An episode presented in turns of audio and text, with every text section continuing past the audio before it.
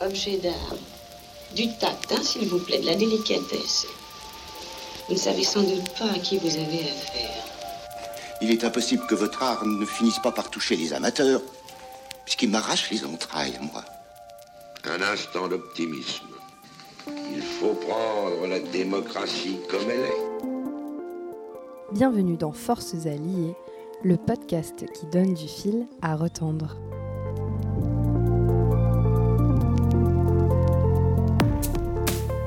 Vous savez sûrement qui a peint la Joconde, vous êtes-vous déjà demandé pourquoi Leonardo da Vinci l'avait réalisée? Elle provient en fait d'une commande de Francesco del Giocondo, marchand de soie florentin, qui souhaitait qu'on réalise le portrait de sa femme, Lisa del Giocondo, dont on suppose qu'elle a été le fameux modèle pour ce tableau. La naissance de Vénus, de Botticelli, où l'on voit la déesse de l'amour émerger au sein d'une gigantesque coquille Saint-Jacques, est quant à elle le fruit d'une commande des Médicis, famille de mécènes richissimes et incontournables de la Renaissance. La fresque monumentale Guernica est quant à elle une commande du gouvernement espagnol à Pablo Picasso pour le pavillon de l'exposition universelle de Paris de 1937. De ces différents exemples, on tire une conclusion. L'art se crée pendant une bonne partie de notre histoire pour les puissants. L'art et l'artiste étaient alors les moteurs d'une ambition, créer l'individualité et de nouveaux modes esthétiques. De ces questions, les citoyens ont pendant longtemps été exclus, comme s'il existait une frontière imperméable entre le monde de l'art et le reste des individus. Aujourd'hui, nous sommes face à de nouveaux enjeux. L'affirmation du modèle démocratique.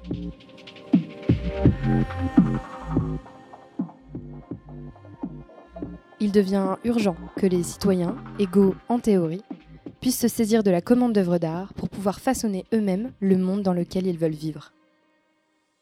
Pendant mes études, j'ai étudié l'art et ses théories, et j'ai pu constater cette distance entre création artistique et société, comme si faire advenir les artistes sur cette scène menaçait dangereusement leur liberté et leur inspiration.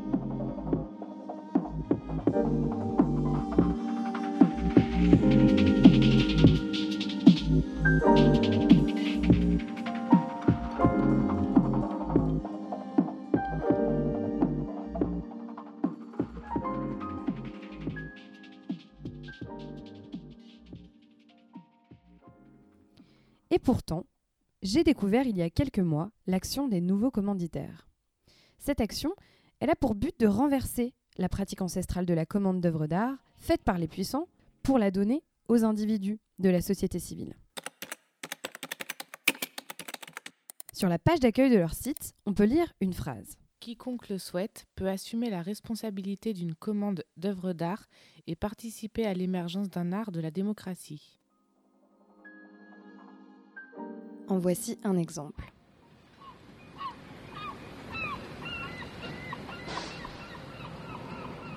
À Marseille, l'Institut Paoli Calmette est spécialisé depuis 1925 dans la recherche contre le cancer.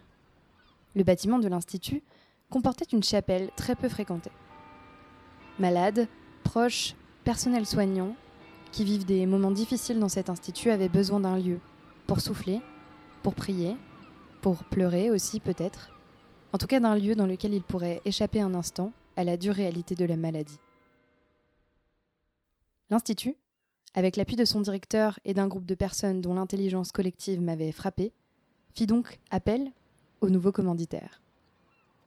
Sa médiatrice dépêcha un artiste, Michelangelo Pistoletto, en raison de son travail depuis les années 60, qui traite des relations de l'humain avec le spirituel et le sacré.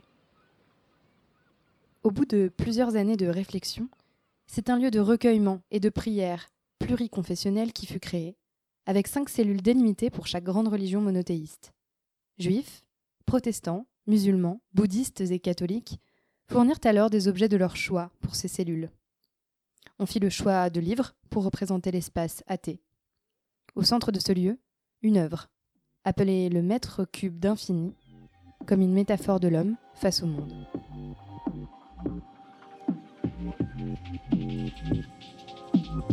Mais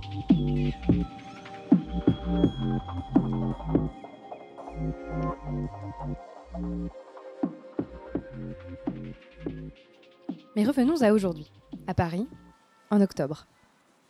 J'avais alors découvert l'existence d'un groupe de nouveaux commanditaires à l'université Paris 8. J'essayais de mettre au point mon sujet en en discutant avec mes amis. Ouais, oui, bien sûr. Bah, de ce que tout le monde me dit. Mais ça se développe quand même assez lentement, quoi. Bon, en même temps, c'est normal. Mais, mais ça, mais ça, c'est hyper. Ça, en vrai, c'est vraiment hyper intéressant. Ce truc de donner le statut, le sta- d'un métier. Parce que c'est vrai qu'en fait, artiste, c'est pas un métier. Tu, pour personne, c'est un métier, en fait. C'est Enfin, ça. c'est impossible à légitimer. C'est à la fois pas un métier, que, un euh, vrai individu. pas un individu. Comme vous pouvez genre le un- constater à l'écoute de cette très intéressante conversation, mon sujet manquait encore de précision. Et il me fallait commencer par le début.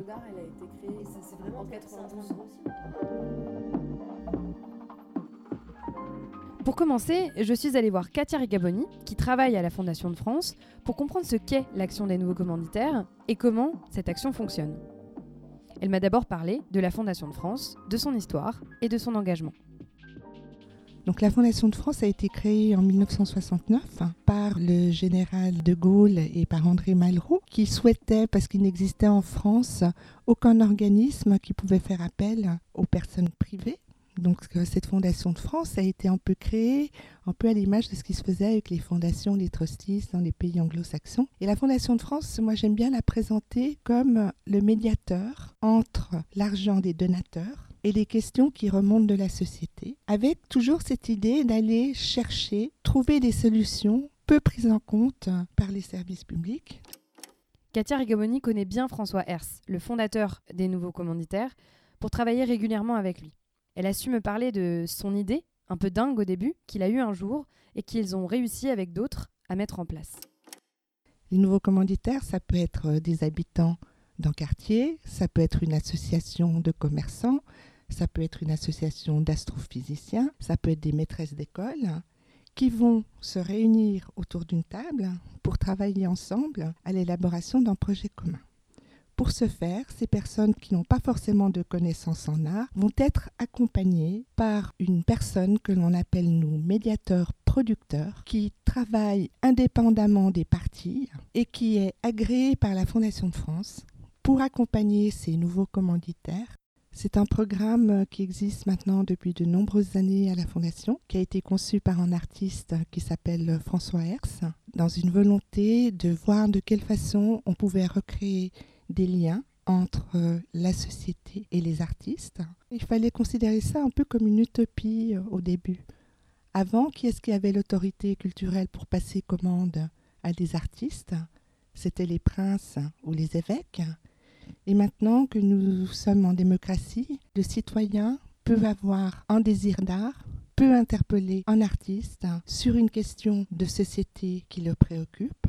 Parce qu'en France, nous avons beaucoup de moyens pour la conservation des œuvres, pour la diffusion également des œuvres via les festivals, les biennales, l'éducation avec toutes les écoles d'art et puis tous les ateliers de pratique artistique. Mais il existe en fait assez peu de moyens pour la production d'œuvres en lien avec les questions de société.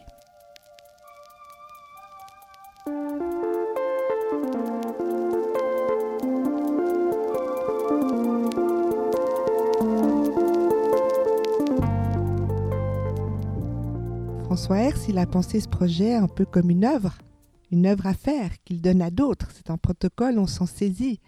Et quand je vous disais c'est une, utopie d'artiste euh, au début, euh, cette, cette utopie, elle est devenue euh, réalité. Il faut reconnaître aussi euh, un appui très fort de la Fondation de France par rapport à ça, parce qu'il a fallu y aller. Il a fallu se dire, OK, on y va, on regarde ce que ça produit.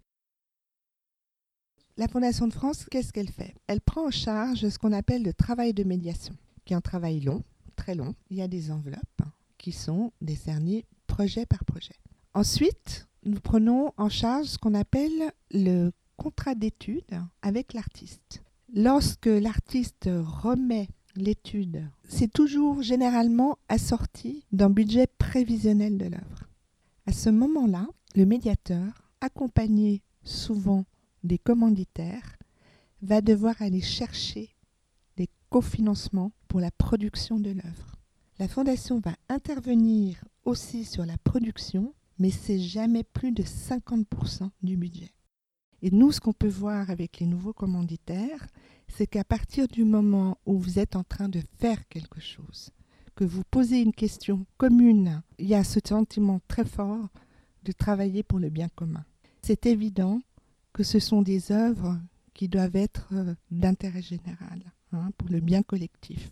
Il ne s'agit pas d'aller faire une sculpture dans son jardin, il s'agit de répondre à des questions qui sont souvent des questions de société. Vous l'aurez compris, au cœur des nouveaux commanditaires, il y a une figure centrale, c'est celle du médiateur. C'est autour de ce poste que fonctionne l'action des nouveaux commanditaires. C'est pour ça que j'ai contacté Thomas Conchou, jeune commissaire d'exposition et médiateur pour les nouveaux commanditaires en Ile-de-France. Je m'appelle Thomas Conchou, j'ai 30 ans, je suis commissaire d'exposition et euh, médiateur pour l'action Nouveau Commanditaire de la Fondation de France au sein de Societies, qui est une structure associative.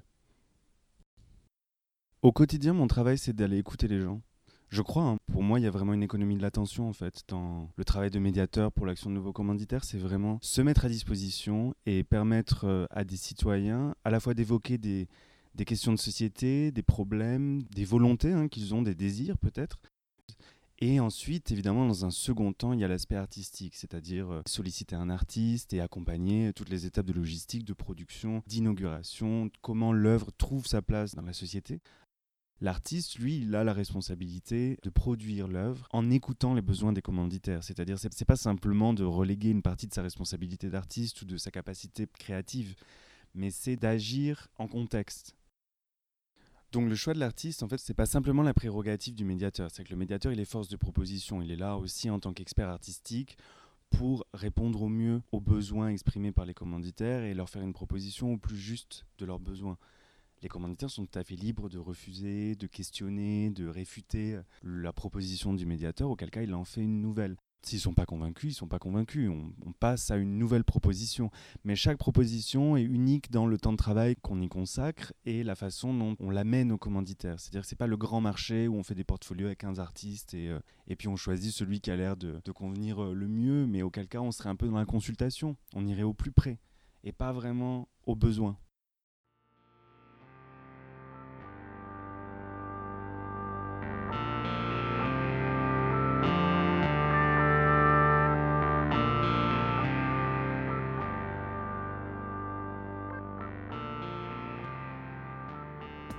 Il y a quelque chose que moi j'ai l'impression d'avoir appris comme ça à la Fondation de France qui dirait euh, le changement, ça s'accompagne sur une génération. Aujourd'hui, moi, ce que je vois, c'est que la Fondation de France accompagne l'action Nouveau Commanditaire depuis euh, trois décennies pleines. Une telle constance dans le soutien à un programme aussi expérimental que le nôtre, je trouve ça, euh, j'ai même pas de mots hein, pour dire à quel point je trouve ça formidable. Moi, j'ai l'impression qu'on vient régulièrement nous voir pour nous présenter comme le miracle du privé aussi, en disant Oh là là, c'est super, on peut faire plein de choses avec l'argent du privé, c'est génial. Et ce que je réponds à ça assez souvent, c'est que, donc oui, c'est une fondation privée sous contrat avec l'État, mais c'est une fondation qui accompagne ces programmes sur la durée. Et cette permanence-là, pendant euh, euh, des, années, des années, des décennies, c'est quelque chose qui relève aussi du, cadre d'une action publique. Pour moi, il y a cette idée que l'art sert un besoin, c'est pas quelque chose qui plane comme ça de façon indéfinie. Euh, euh, au-dessus de la réalité sociale. L'art, ça répond à des problématiques très claires, qui sont des problématiques de forme, de rituels, de symboles, de concepts, parfois d'articulation entre ces différentes choses, et euh, d'innovation. En fait, n'importe quel citoyen peut poser des questions qui méritent ou qui nécessitent une réponse artistique ou créative.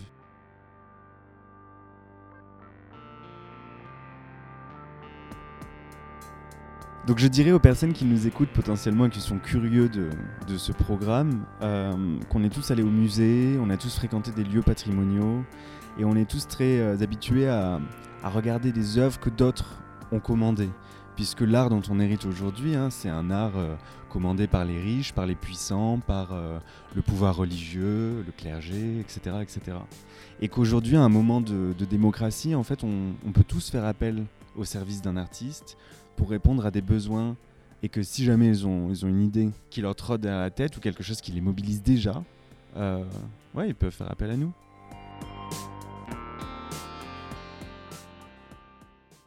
Pour info, si vous aussi vous voulez devenir nouveau commanditaire, la démarche est assez simple.